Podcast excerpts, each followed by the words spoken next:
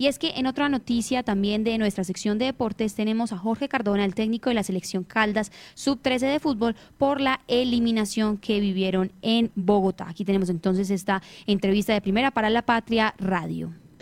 Bueno, en general se jugaron buenos partidos. Hubo muchas partes de juego en las que se compitió de muy buena manera, ante todo en los tres primeros partidos. Pero obviamente uno entiende que el resultado en el fútbol es el que orienta la continuidad eh, de los deportistas en la competencia. Y en ese sentido, pues no se obtuvieron los resultados que se esperaban.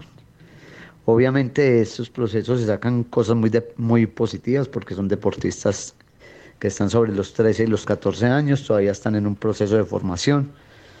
Y de lo positivo que podemos resaltar es que eh, el rendimiento de algunos de los deportistas estuvo a la altura de la competencia. Eh, el tema de la talla de Caldas se vio mucho mejor y realmente nunca nos vimos inferiores a, a ninguna otra selección. En todo momento estuvimos como muy parejos. Eh, es importante también entender que se deben de mejorar varios aspectos más aún cuando se, se, entiende que en esta zona del país, lo que es el departamento de Caldas y la ciudad de Manizales, tiene deportistas que su, desarrollo biológico es tardío.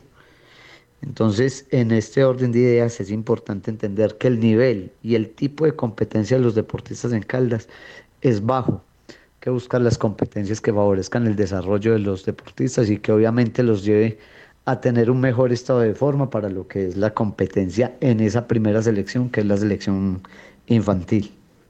Muy bien, ahí teníamos esta información deportiva para toda nuestra audiencia.